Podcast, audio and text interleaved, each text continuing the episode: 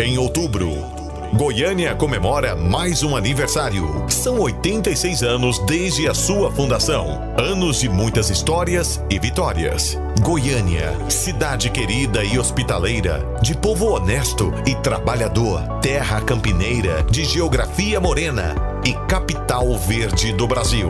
A Rádio Sagres deseja um feliz aniversário e se sente orgulhosa de fazer parte do seu dia a dia, contribuindo diariamente para a informação e o entretenimento de todos. Parabéns, Goiânia, pelos seus 86 anos. Uma homenagem Rádio Sagres 730 em tom maior. Rádio Sagres e Goiânia em tom maior.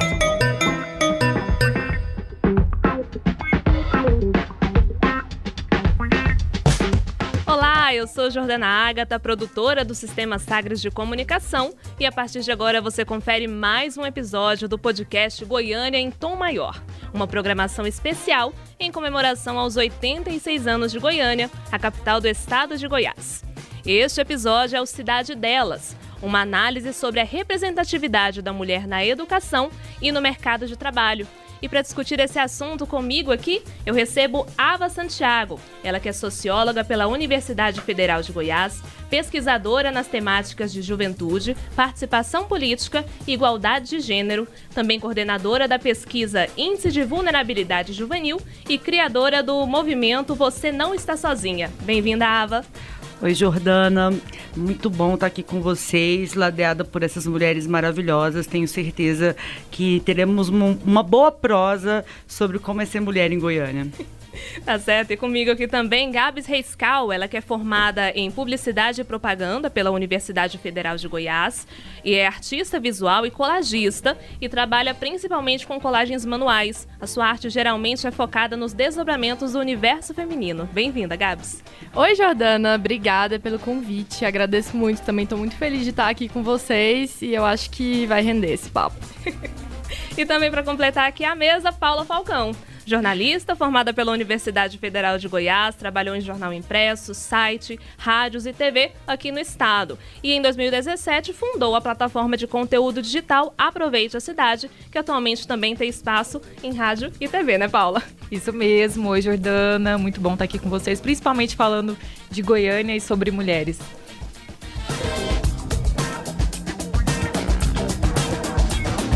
Rádio Sagres.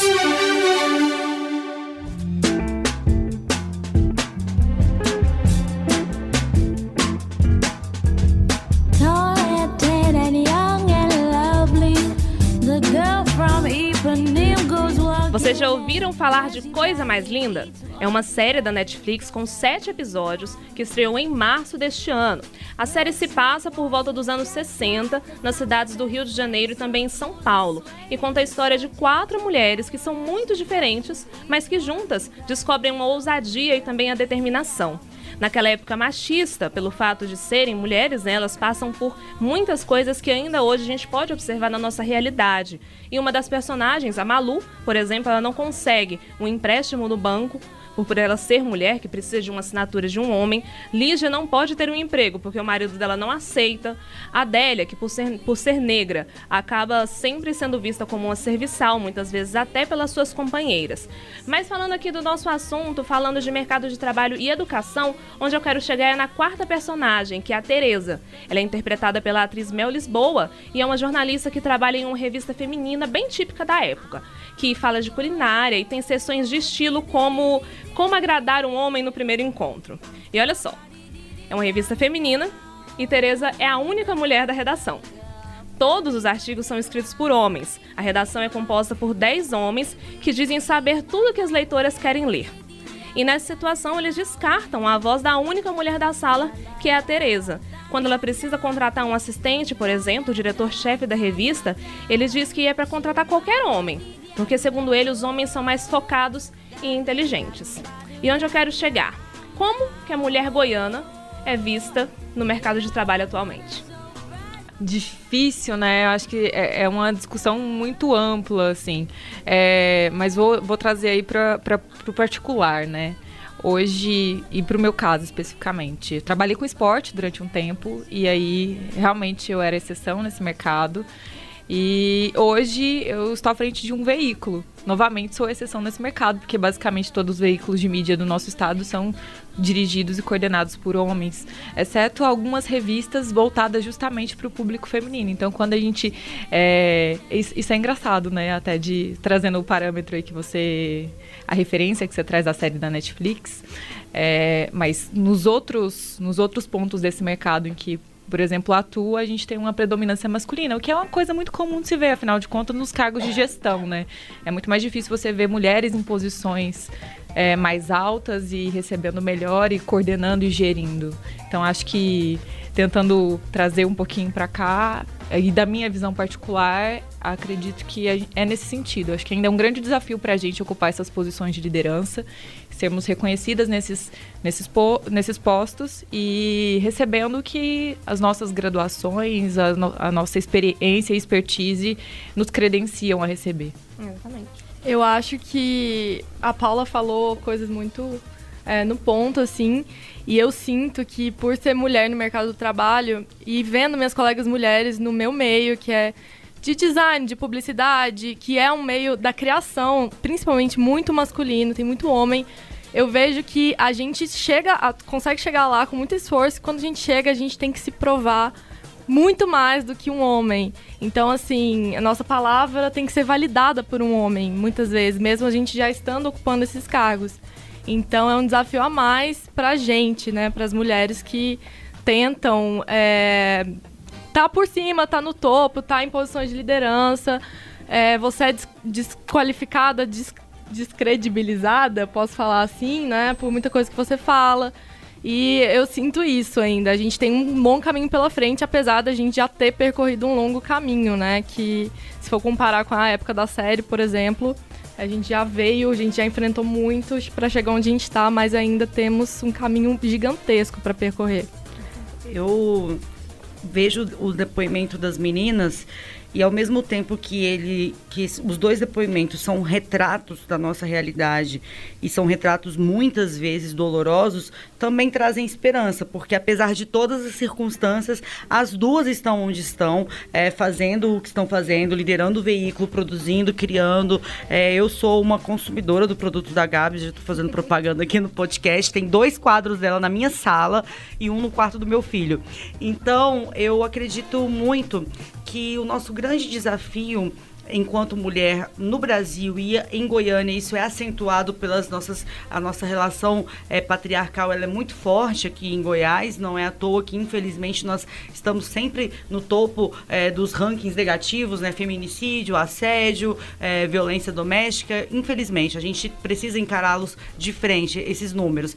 Agora a gente tem esse processo de validação para abrir essa conversa, ele é o mais relevante para mim, que é o seguinte, todo mundo aqui tem um currículo excelente, mas esse currículo muitas vezes não é suficiente para que nós sejamos consideradas capazes, habilitadas a exercer qualquer função. Então, muitas vezes a gente precisa provar é, a nossa competência e a gente precisa provar o tempo inteiro. E esse provar o tempo inteiro, ele não é um processo individual, porque isso deixa todas as mulheres exaustas coletivamente. A exaustão das mulheres não é individual, a exaustão das mulheres é um desenho institucional de país para nos manter afastadas dos postos de decisão. Então, se eu estou provando o tempo inteiro, eu poderia estar tá criando, eu poderia estar tá produzindo, eu poderia estar tá disputando eleição, mas eu estou tendo tanto que provar que eu sou competente, eu estou tendo tanto que provar que essa vaga vaga é para mim, que eu mereço esse lugar, que enquanto eu estou me ocupando em provar alguma coisa, os homens já estão ocupando. Então, acredito que o principal nesse momento é compreender que, independente de qualquer coisa, deixemos de querer provar alguma coisa e caminhemos e ocupemos, porque o mundo não nos espera, né? É, e eu acho que uma coisa importante de se trazer é que todas nós somos brancas, né? Então Sim. a gente ainda lida com vários privilégios por conta essencialmente da cor da nossa pele, né? Então, eu, é, é, muito engraçado a gente falar dessas coisas de ficar se provando, e a série traz isso também, né? Que é muito diferente você ver o feminismo que ele tem uma... É, o feminismo que acho que é mais difundido, que é, é um feminismo que tem uma escola branca, de um feminismo negro. É completamente... É uma coisa completamente diferente. Então, acho que a gente consegue falar mais da nossa realidade, né? E é muito engraçado porque essa, essa questão de ficar se provando é, consigo isso na prática. Muitas vezes por conta de, ah, tem, eu sei de todo, tenho muita noção dos meus privilégios, mas ainda assim você, ah, você parece mais nova do que você é. Então isso já te descredibiliza quando você vai fa fazer uma reunião, fechar um negócio, porque normalmente você vai tá, você vai estar tá negociando com um homem, um homem branco e no, no, falando, falando assim no topo de, de uma cadeia social, né? Então, e se eu fosse um cara é, novo, que tenho 30 anos, mas parece ser mais novo do que é. Será que eu seria visto como inovador? E, ao, e por ser mulher, talvez eu seja visto como uma pessoa infantil? Talvez isso me descredibilize, né? Então, é, de que maneira a sociedade se, te enxerga e te boicota nesse sentido? Eu acho muito legal isso que ela falou, porque a gente vê como o mesmo fator é vivenciado de forma muito diferente por, por, homens e mulheres. Eu sou da política, vou trazer um exemplo, e não é um juízo de valor sobre a atuação política da pessoa, mas em relação à ex-presidenta Dilma, é, ela era chamada de gerentona, truculenta, porque ela, quando ela é, era enérgica, impunha, né? né?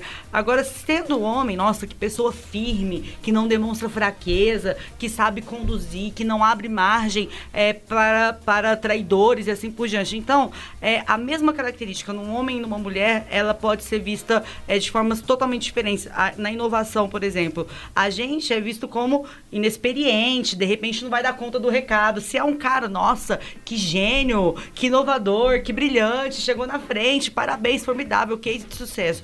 Então, isso nos cansa de tal forma que se a gente não tiver momentos como esse, com quatro mulheres ocupando o microfone, ocupando os espaços, a gente não consegue recuperar nossas energias. Momentos como esse são fundamentais para que a gente consiga, inclusive, entender qual é o nosso espaço. E essa questão de você falar de quando a mulher é mais enérgica, você me fez lembrar é, de um áudio que eu tinha separado aqui, que é até da ex-senadora Lúcia Vânia, que agora ela tomou posse, né, recentemente, da Secretaria de Desenvolvimento Social. Aqui em entrevista à Rádio Sagre 730, ela comentou um, um termo, né, que o governador Ronaldo Caiado usou para falar sobre ela. Ele disse: Ah, a Lúcia é mais briguenta que eu. E ela realmente fez esse, ele fez esse comentário aqui na Rádio Sagres 730, a gente vai acompanhar. Essa, essa, essa situação de, de, de conflito, de, de, de, que eu tenho um temperamento muito forte, que eu sou encrenqueira, é muito caracterizada pelo, pelo governo anterior. Porque, na verdade, eu sempre fui uma pessoa que procurei trabalhar com independência. E a mulher, quando procura trabalhar com independência, é sempre vista como encrenqueira. Eu dizia sempre, quando o homem impõe a é. sua opinião, quando ele, ele é mais, é, tem, tem uma posição mais forte, ele é líder. E a mulher, quando um, eh, quando se coloca, quando não aceita determinadas coisas, é encrenqueira. Então eu passei a, a, a ser a maior encrenqueira do Estado para sobreviver nessa área política. E eu sobrevivi durante 30 anos. Então eu acho que se eu fosse tão encrenqueira assim, eu não teria tido tantos mandatos. É verdade, ela falou tudo, né? Exatamente o ponto da Ava ela provou que mulheres de, em posições de poder, elas têm que ainda ficar pisando em ovos, né? Para não ser mal interpretada, para não, não, não dar uma margem para a pessoa pensar uma coisa errada. E é engraçado que, assim, esses dias para trás eu ouvi de um colega de trabalho é, porque assim, eu falei, ah, no, nesse time aqui não tem nenhuma mulher. Está saindo uma pessoa, vocês poderiam contratar uma mulher, né? E ele virou para mim e falou: Ah, mas mulher é mais difícil de trabalhar, né? Já saiu uma pesquisa falando que mulher é mais difícil de trabalhar porque mulher é muito emocional, porque mulher leva tudo pro lado pessoal. E assim, é meio absurdo a gente ouvir isso de uma, assim, pessoas que deviam que saber melhor, né?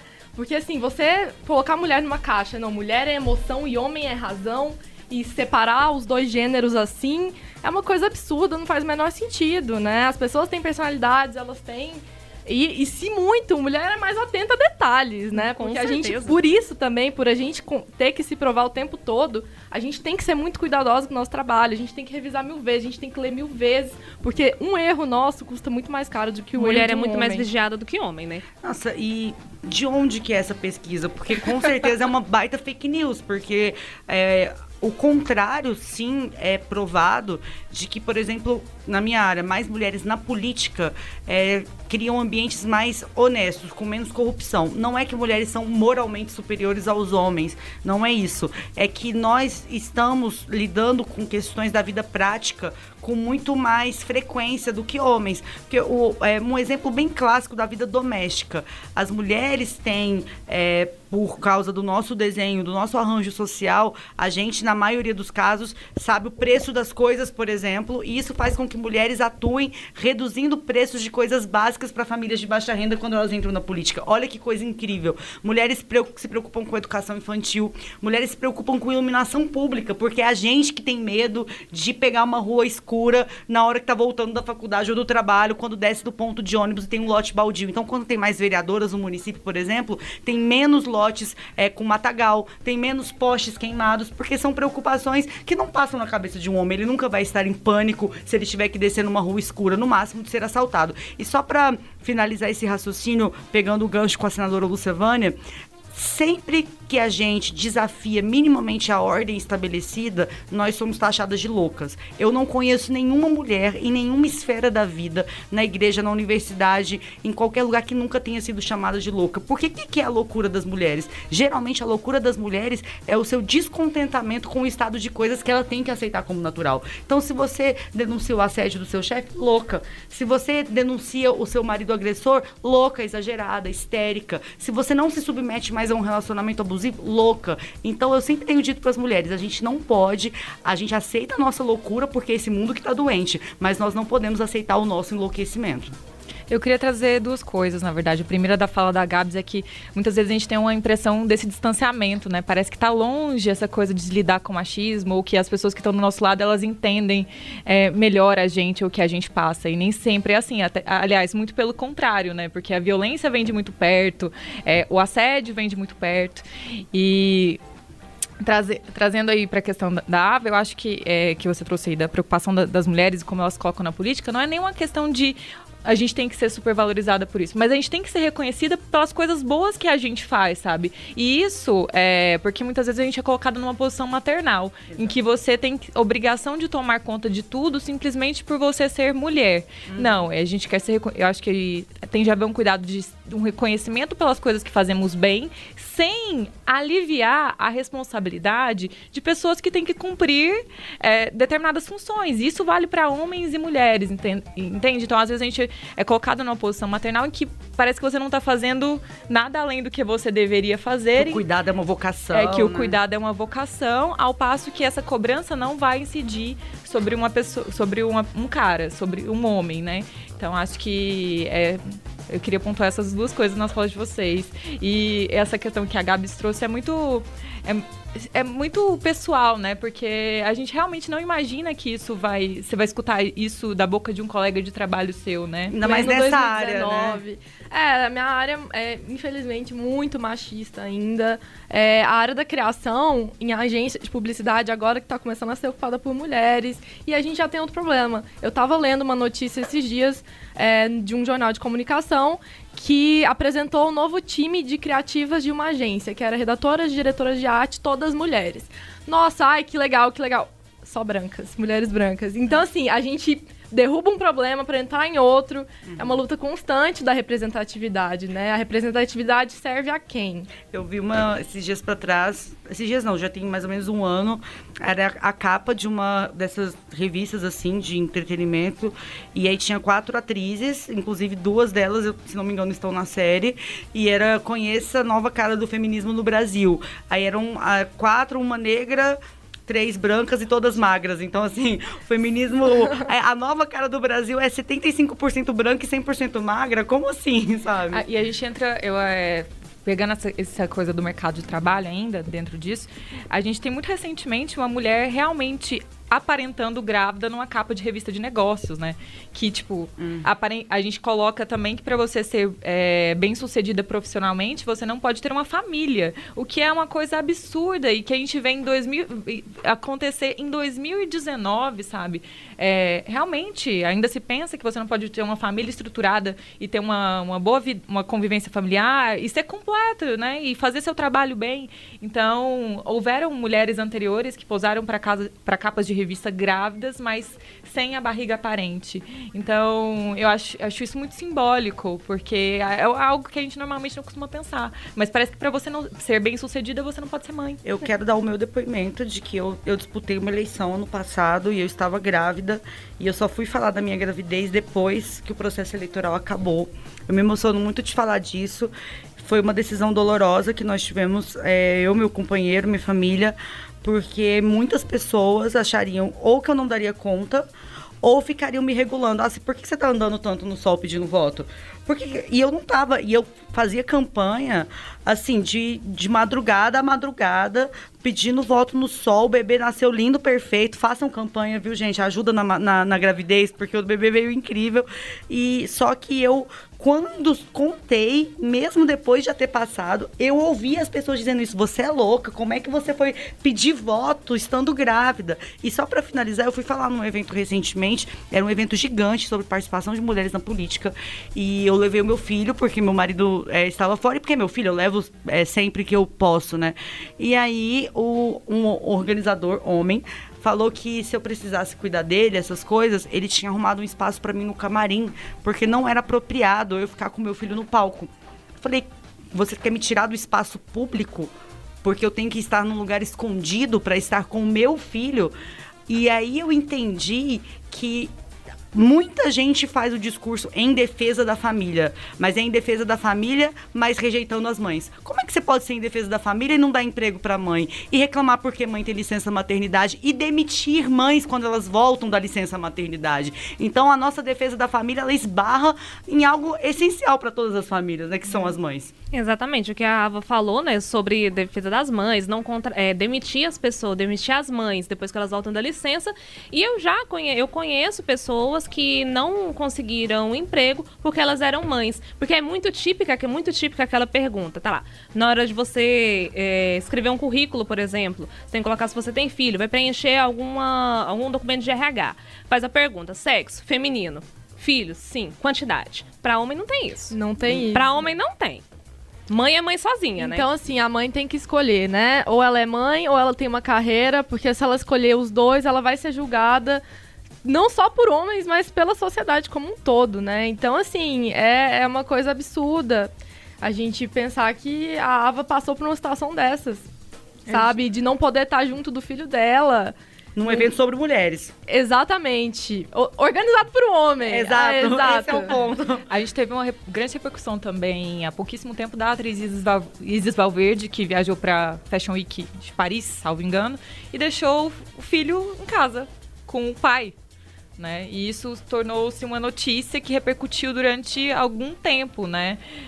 Como assim, né? Ele estava com o pai Exatamente. dele. O pai também cuida da criança. E se fosse, se fosse o contrário, não seria nem notícia, né? É, então, é, essa... o contrário está acontecendo agora em, o tempo é, inteiro. o tempo né? inteiro. A gente tem essa questão, né? De a, a mãe é, tem que ficar com o filho e o pai ajuda, uhum. né? Esse negócio de ajudar, o filho não é dos dois a casa não é, é dos dois. É, exatamente, vale para várias instâncias, não só para o filho, né? Para casa, para gerenciar, porque gerenciar, ainda que você divida as tarefas, a gestão ela, ela cansa, né? Muito. E a gestão é muito de uma maneira muito corriqueira, até em casais muito construídos ou com a rotina muito equilibrada, a gestão acaba ficando na mão da mulher. E isso é tão incrível porque quando você tem lá em casa, meu companheiro é um cara maravilhoso, a gente divide tudo, e eu incorro na tentação de colocá-lo muitas vezes num pedestal, por isso aí eu, eu mesma caio em mim e falo, cara, não, peraí, você é incrível por uma série de outras coisas, não por fazer sua obrigação.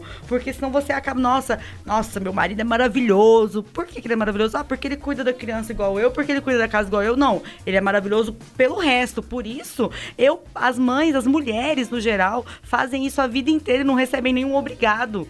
E quando um homem faz, todos os pacotes de biscoito do mundo se abrem das nuvens sobre ele. Eu detesto essa história do tal do ajuda em casa. É. Ajuda em casa Quem nada. ajuda é Deus, né? Ajuda em casa nada, obrigação. gente. Todo mundo mora dentro dessa casa, tem que arrumar.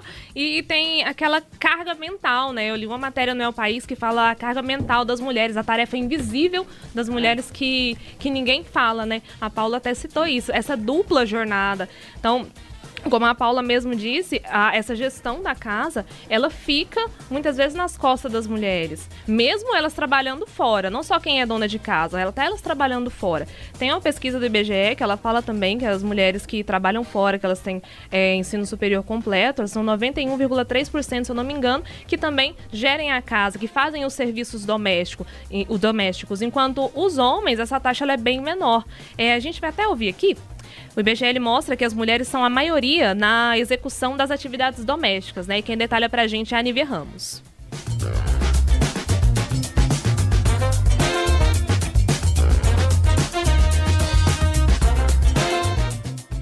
Se fala de atividades domésticas, o estudo do IBGE mostra que mulheres dedicam duas vezes mais aos afazeres. Em 2018, enquanto as mulheres dedicaram em média 17,7 horas semanais a atividades domésticas e cuidados com pessoas, os homens dedicaram 8,6 horas. No entanto, quando comparamos homens e mulheres com ocupação, a diferença de horas dedicadas a afazeres e cuidados é, em média, de 7,7 horas semanais. Já com relação à taxa de realização de afazeres por nível de instrução e sexo, vemos que entre as mulheres não existia grande diferença na realização de afazeres por nível de instrução. 91,9% das mulheres sem instrução ou com fundamental incompleto realizavam afazeres em 2018, proporção que era de 93,1% entre as mulheres com ensino superior completo. No entanto, entre os homens, a diferença por nível de instrução é mais relevante.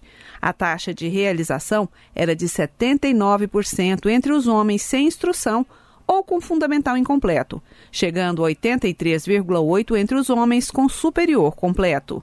As mulheres possuem uma taxa de realização maior que a dos homens em quase todas as atividades listadas, exceto para a atividade fazer pequenos reparos ou manutenção do domicílio, automóvel, de eletrodomésticos, etc., cuja taxa é de 61,9% para homens e 37,7% para mulheres.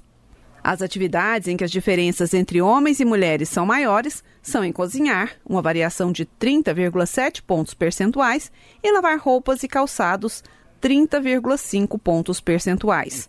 A atividade de limpeza do domicílio tem taxa de 9,9 pontos percentuais. Nívia Ramos, Jornalismo Sagres.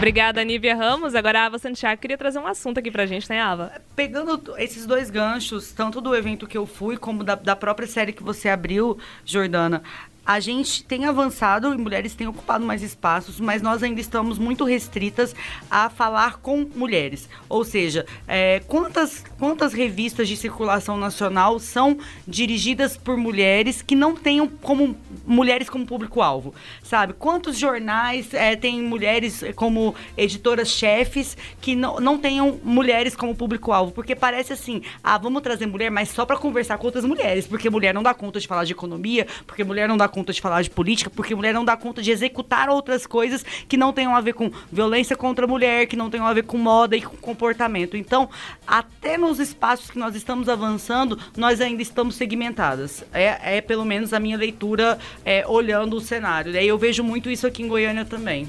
É, e a gente tinha conversado aqui também sobre as secretarias, né?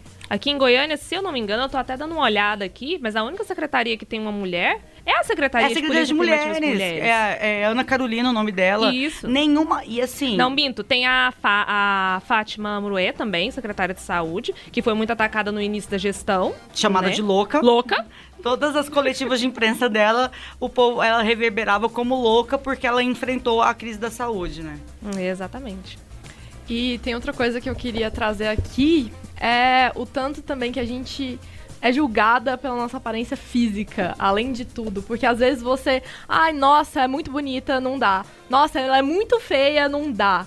Ou ela é bonita, ela serve pra isso, né? Exatamente. O tanto que a, a aparência física de uma mulher pesa na hora dela ser escolhida para algum cargo, dela ocupar o mercado de trabalho. E, assim, qual sentido? Porque a mesma coisa não acontece com homens, né? Nunca acontece. Quem já, já, já foi numa entrevista de emprego um homem, ah, não vamos contratar ele não, ele é muito gordo. Ah, não, ele é muito feio.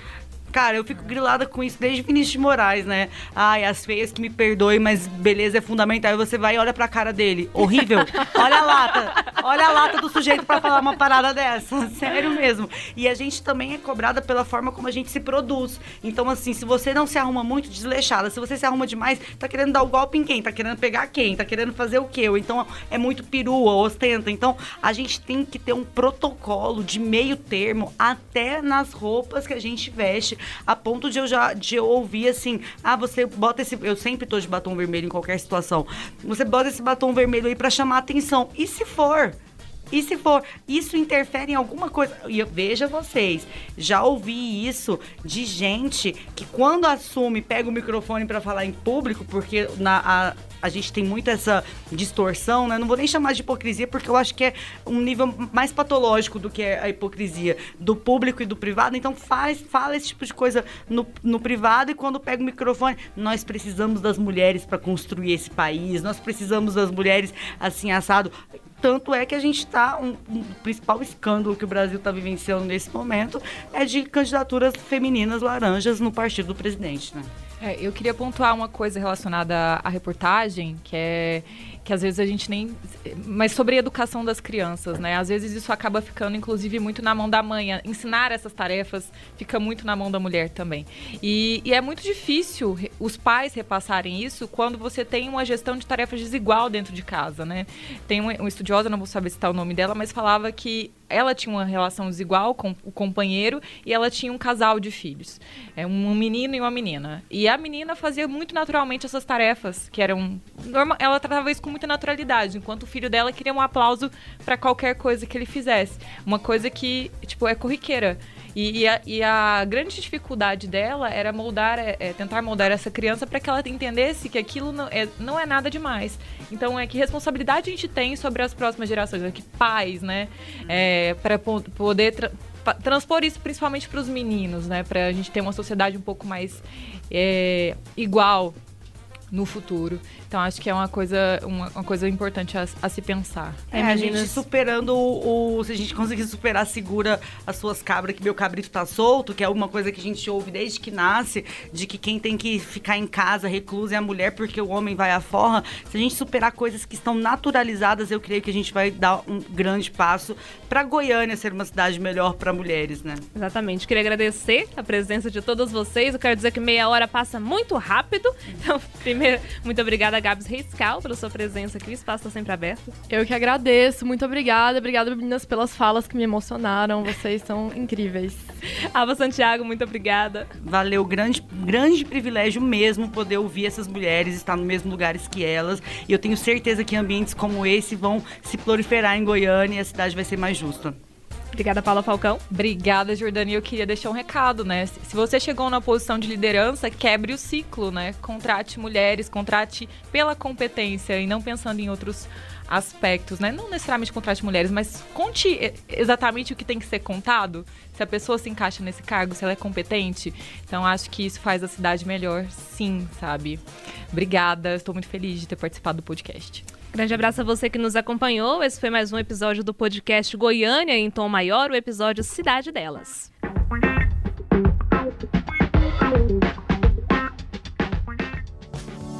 Em outubro, Goiânia comemora mais um aniversário. São 86 anos desde a sua fundação. Anos de muitas histórias e vitórias. Goiânia, cidade querida e hospitaleira, de povo honesto e trabalhador, terra campineira, de geografia morena e capital verde do Brasil.